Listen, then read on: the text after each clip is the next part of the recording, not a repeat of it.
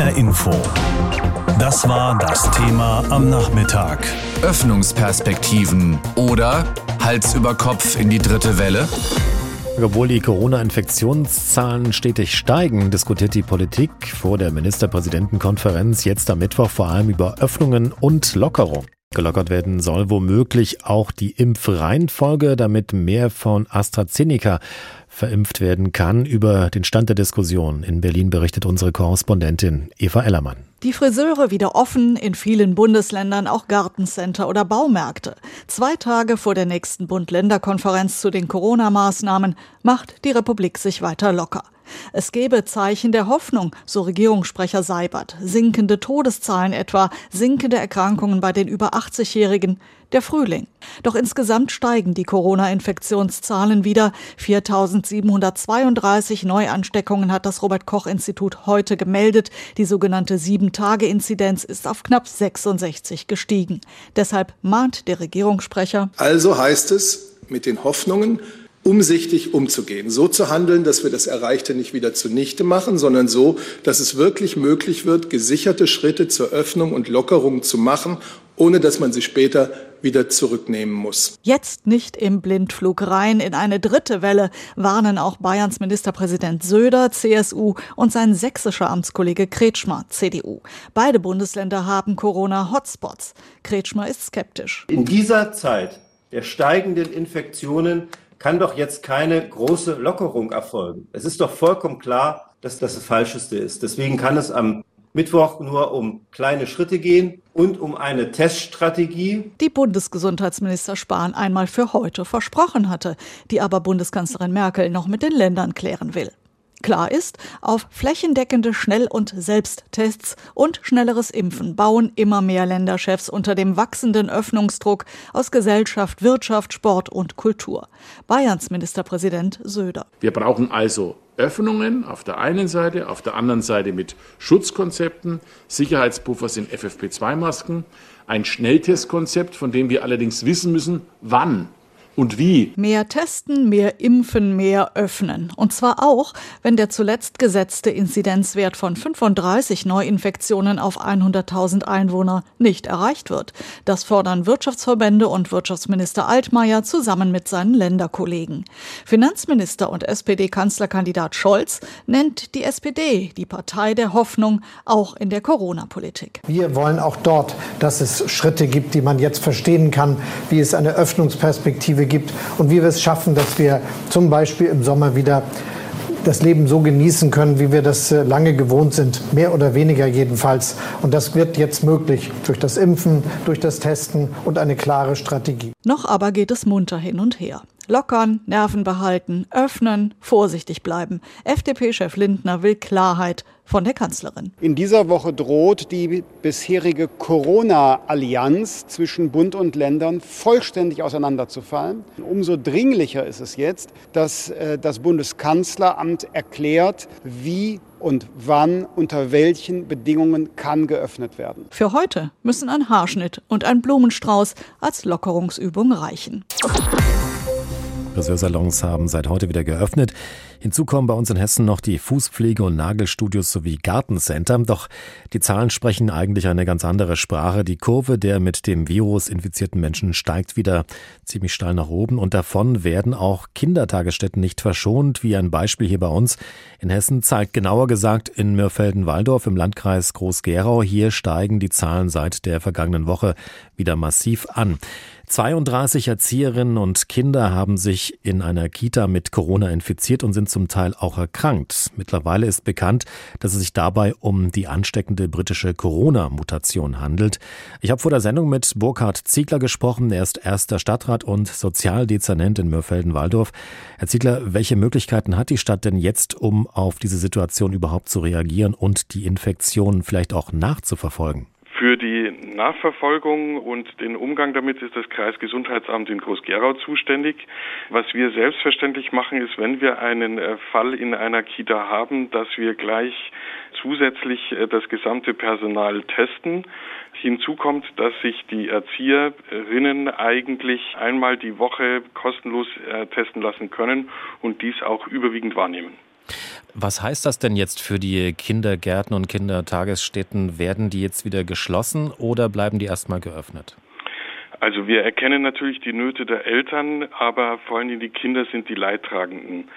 Deshalb ist es für uns sehr wichtig, dass wir die Tagesstätten so weit wie möglich immer offen belassen. Wir haben im Moment eine Tagesstätte komplett geschlossen, eine zweite Tagesstätte für einen Tag. Dies aber wirklich nur zur Sicherheit, weil noch ein Testergebnis aussteht. Ansonsten versuchen wir unter Corona-Bedingungen zumindest so viel Betreuung anzubieten, wie möglich ist. Das ist eine reduzierte Zeit, aber immerhin sechs Stunden pro Tag ist mehr als gar keine Betreuung. Wie sind denn jetzt die Reaktionen der Eltern ausgefallen auf diesen Fall jetzt in dieser Kindertagesstätte, wo 32 Erzieherinnen und Erzieher sowohl die Kinder mit sich mit Corona infiziert haben? Also an der Stelle muss ich ein ganz großes Lob aussprechen an die Eltern, die toll mitarbeiten und äh, sehr viel Verständnis für uns als Träger haben. Trotzdem ist natürlich der Unmut bei vielen Eltern da. Sie bezahlen jetzt im März volle Gebühren und haben aber nur einen Teil der Leistungen, nämlich verkürzte Betreuungszeiten. Vom Grundsatz her ist es aber so, dass die Eltern halt wenig Verständnis haben, weil sie planen müssten. Und Planbarkeit ist das Einzige, was wir derzeit halt noch überhaupt nicht haben. Es gibt ja ein Konzept der hessischen Landesregierung jetzt mit speziellen Hygienemaßnahmen für Kitas, aber offensichtlich hilft das nicht besonders. Woran liegt das? Was glauben Sie? Ja, das ist schwer zu sagen. Sie müssen sehen, Kinderbetreuung, vor allen Dingen, äh, wenn die Kinder sehr klein sind, kann ja nicht stattfinden mit FFP2-Masken und anderthalb Meter Abstand, so wie wir eigentlich die Hygieneregeln machen wollen.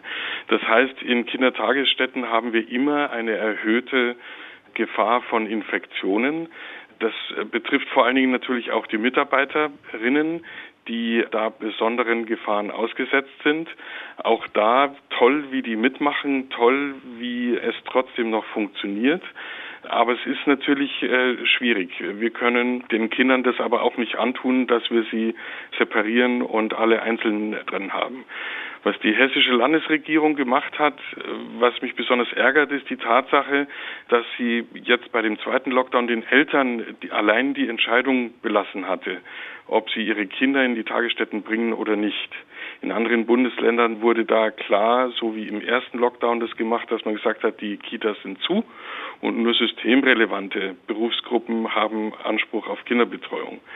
So ist es so, dass viele Eltern alleingelassen sind und immer in diesem Zwiespalt sind.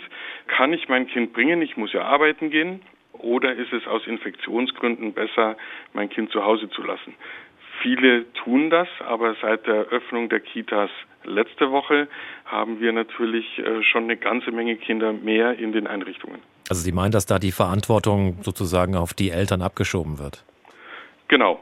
Und bis Ende vorletzter Woche hatten wir ja auch die Empfehlung, die Kinder zu Hause zu betreuen, hatte den Hintergrund, dass das Land Hessen dazu den Kommunen auch einen Zuschuss gegeben hat, um die Gebühren rückerstatten zu können.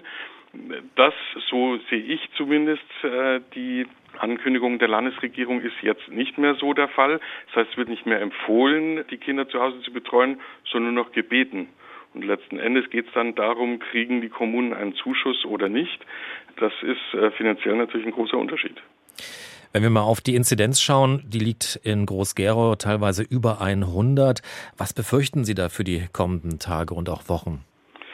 Also ich hoffe, dass wir das durch das umsichtige Handeln des Kreisgesundheitsamtes in den Griff bekommen. Es sind einzelne Hotspots, einzelne Kitas und ich hoffe, dass mit Besonnenheit und guter Nachverfolgung wir einen größeren Ausbruch verhindern können.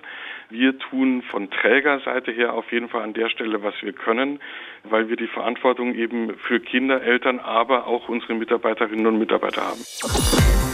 Ab Mittwoch sitzen die Länderchefinnen und Länderchefs wieder zusammen, um darüber zu reden, welche Maßnahmen eventuell gelockert werden können. Sachsen und Bayern wollen künftig bei der Bewältigung der Corona-Pandemie noch enger zusammenarbeiten. Am Vormittag stellten die Ministerpräsidenten Kretschmer und Söder einen Zehn-Punkte-Plan für das gemeinsame Vorgehen etwa bei Test- und Quarantänekonzepten vor. Ziel soll dabei ein insgesamt einheitliches Vorgehen sein. Sachsen und Bayern machen Druck und fordern vom Bund mehr Tempo beim Impfen. Mit einem überbürokratisierten System komme man nicht weiter. Keine Impfdose dürfe länger liegen bleiben. Jeder, der geimpft werden wolle, müsse geimpft werden, so der bayerische Ministerpräsident Markus Söder. Und deswegen das System verändern. Neben den Impfzentren über die Ärzte, das heißt über Hausärzte, über Betriebsärzte. Also Hausärzte können übrigens am besten entscheiden, wer chronisch krank ist. Diese Informationen liegen uns gar nicht so vor. Also kann man das Ganze dann über die entsprechenden Hausärzte machen, über Betriebsärzte. Dort können ganze Betriebe geimpft werden, übrigens auch deren Familien. Und natürlich auch über Schulärzte, was ich sehr sinnvoll halte, um zumindest bei den älteren Schülern, wo der Impfstoff empfohlen ist, das Ganze zu machen. Nur so könne man den dramatischen Rückstand beim Impfen aufholen. Söder und Kretschmer fordern vom Bund und von der EU mehr Unterstützung für die von den Corona-Infektionen besonders betroffenen Grenzregionen zu Tschechien. Die Hotspots sind eine große Herausforderung, so Sachsens Ministerpräsident Michael Kretschmer. Eine Verbreitung in das Land hinein müsse unbedingt verhindert werden. Das muss bei der Ministerpräsidentenkonferenz am Mittwoch ein Thema sein, dass neben den Kriterien der Ständigen Impfkommission weitere Kriterien dazukommen können, mein Wunsch wäre, dass wir sehr schnell äh, dazu kommen, in dieser besonders betroffenen Region des Vogtlands Angebote zu machen für alle Erwachsenen über 18 Jahre. Das ist aus meiner Sicht eine Möglichkeit, hier tatsächlich die Ausbreitung zu verhindern. Es brauche mehr Tests und zusätzlichen Impfstoff für die Grenzregionen, damit die Lage in den Hotspots nicht aus dem Ruder laufe. Auch deshalb stellen Sachsen und Bayern dem Nachbarland 15.000 Impfdosen zur Verfügung, so Söder, in der Hoffnung, dass damit vor allem die Pendler geimpft werden. Die Tschechen würden diesen Impfstoff gerne nehmen, um die Hochrisikogebiete zu impfen und die Pendler vor allen Dingen. Das heißt, wir würden unsere beiderseitige Entwicklung noch einmal stärken, indem auch gerade tschechische Pendler dort mit dem Impfstoff geimpft werden können. Und damit erreichen wir nicht nur den Schutz von Tschechien, sondern ganz besonders auch bei uns. Impf- und Teststrategie sollen am Mittwoch auf der Ministerpräsidentenkonferenz mit der Kanzlerin beraten werden. Kretschmer und Söder warnen vor einem Öffnungsrausch. Sondern ein kluges, abgestimmtes, ausbalanciertes Öffnen mit Leitplanken. Auch Kretschmer dämpft die Erwartungen. In Zeiten steigender Infektionszahlen und der Zunahme von Mutationen könne es keine großen Lockerungen geben. Deswegen kann es am Mittwoch nur um kleine Schritte gehen und um eine Teststrategie, die klar sagt, in welchen Bereichen wie viel Kapazität in der Zukunft vorhanden ist. Und dann müssen wir die Lockerungsschritte an dieses Testkonzept an Schnelltests binden. Bayern und Sachsen sind durch ihre Grenzen zu Tschechien aktuell besonders herausgefordert. Landkreise in Grenznähe zählen seit einiger Zeit zu den auffälligsten Corona-Hotspots in Deutschland. Deshalb laufen inzwischen auch verschärfte Kontrollen an den Grenzen zum Nachbarland. Am Mittwoch treffen sich die Regierungschefinnen und Chefs zu ihrem nächsten Corona-Gipfel, digital natürlich. Im Moment wird das Treffen vorbereitet. Die Länder positionieren sich mit Forderungen unter anderem für schnellere Öffnungen und schnelleres Impfen. Auch Hessen will mit einem Konzept in die Verhandlungen gehen, das mit einigen anderen Ländern auch schon abgestimmt ist. Im Mittelpunkt schnelleres Impfen. Unser landespolitischer Korrespondent in Wiesbaden, Andreas Meyer-Feist, weiß, um was es sich dabei dreht. Mit ihm habe ich am Nachmittag gesprochen. Andreas, was soll denn schneller gehen und vor allem für wen? Ja, in der Landesregierung gibt es viel Sympathie für die Idee, bisher ungenutzten Impfstoff von AstraZeneca möglichst zügig allen Bürgern zur Verfügung zu stellen. Und wir haben das ja in den Nachrichten gehört. Markus Söder in Bayern denkt da an den Monat April. Da soll das möglich sein. Und wenn man sich überlegt, was in Hessen bisher schon möglich ist oder bald möglich sein soll in den nächsten Tagen, Hessen hat ja schon Lehrkräfte, Erzieherinnen und Erzieher aufgerufen, sich unabhängig vom Alter umgehend zur Impfung anzumelden. Wie gesagt, Markus Söder in Bayern war vorgeprescht, jetzt ziehen andere nach, nicht nur Hessen, sondern auch Baden-Württemberg und Sachsen nach dem Motto, es kann nicht sein, dass einerseits zu wenig Impfstoff vorhanden ist, aber andererseits AstraZeneca in hohen Zahlen nicht verimpft wird. Du hast es ja schon angedeutet, geimpft werden soll mit AstraZeneca ein Mittel, das viele nicht so gut bewerten wie die anderen Impfstoffe. Vieles sei da noch da, was längst hätte verimpft werden können. Wie sieht es denn da bei uns in Hessen aus? Also von AstraZeneca gibt's davon eine ganze Menge in Hessen. Bisher wurden 113.000 Dosen nach Hessen geliefert. Das teilte das Innenministerium mit und davon sind erst 9.000 verimpft. Und zwar an Klinikpersonal und an Angehörige der Rettungsdienste zum Beispiel. Das sind die beiden höchsten Priorisierungsgruppen. Diese AstraZeneca-Mengen sind dem Land sehr kurzfristig zur Verfügung gestellt worden. Deshalb wurde in der Vorwoche ja schon die Anmeldung für die zweite Impfgruppe gestartet. Die soll am 5. März beginnen. Dann soll es erst mit den Impfungen losgehen. Möglich ist es dann natürlich auch, große Mengen an AstraZeneca zu verimpfen. Aber wie gesagt, man kann auch nicht sagen, ob es da Vorbehalte gibt, weil die Impfungen erst am 5. März losgehen. Neuere Zahlen gibt's noch nicht. Klar ist aber auch, es gibt bei denen, die bisher jetzt schon geimpft wurden mit AstraZeneca, offenbar wenig Vorbehalte. Da sagt das Innenministerium, es gab einzelne Fälle, wo Leute ihren Impftermin zurückgezogen haben oder sich dann nicht haben impfen lassen wollen. Aber das seien wirklich nur Einzelfälle. Neben dem Impfen geht es ja auch um Öffnungen. Die SPD-Länder wollen mehr als bisher in der Diskussion war. Markus Söder warnt ja vor einem regelrechten Öffnungsrausch. Wie nüchtern bleibt da die hessische Landesregierung? Ja, Volker Bouffier will da bei seinem Vier-Stufen-Plan bleiben. Im März also Sport auf Sportanlagen mit Kontaktregeln oder Click and Meet in den Geschäften. Vor Ostern dann eventuell Außengastronomie Öffnung der Läden, der Museen, Hotels erst nach den Osterferien. Das ist ja der Plan, aber es gibt eben da auch viel Kritik, vor allem beim Handel, aber auch bei anderen Regierungschefs, die sagen, ja, wir brauchen schon mehr Verbindlichkeit, wir brauchen konkrete Termine und ich bin gespannt, ob es die dann am Mittwoch tatsächlich geben wird. Ja, heute das erste Mal ging es auch zum Friseur. Die durften ja heute aufmachen. Wann sitzen die Leute aber wieder im Biergarten? Gibt es da schon Pläne? In der ersten Aprilwoche wird das wohl so sein, wenn alles so läuft, wie sich das die Ministerpräsidenten heute und morgen noch ausdenken, bevor dann wirklich am Mittwoch die Konferenz mit der Kanzlerin startet. Vorher wohl kaum. HR Info. Das Thema. Wer es hört, hat mehr zu sagen.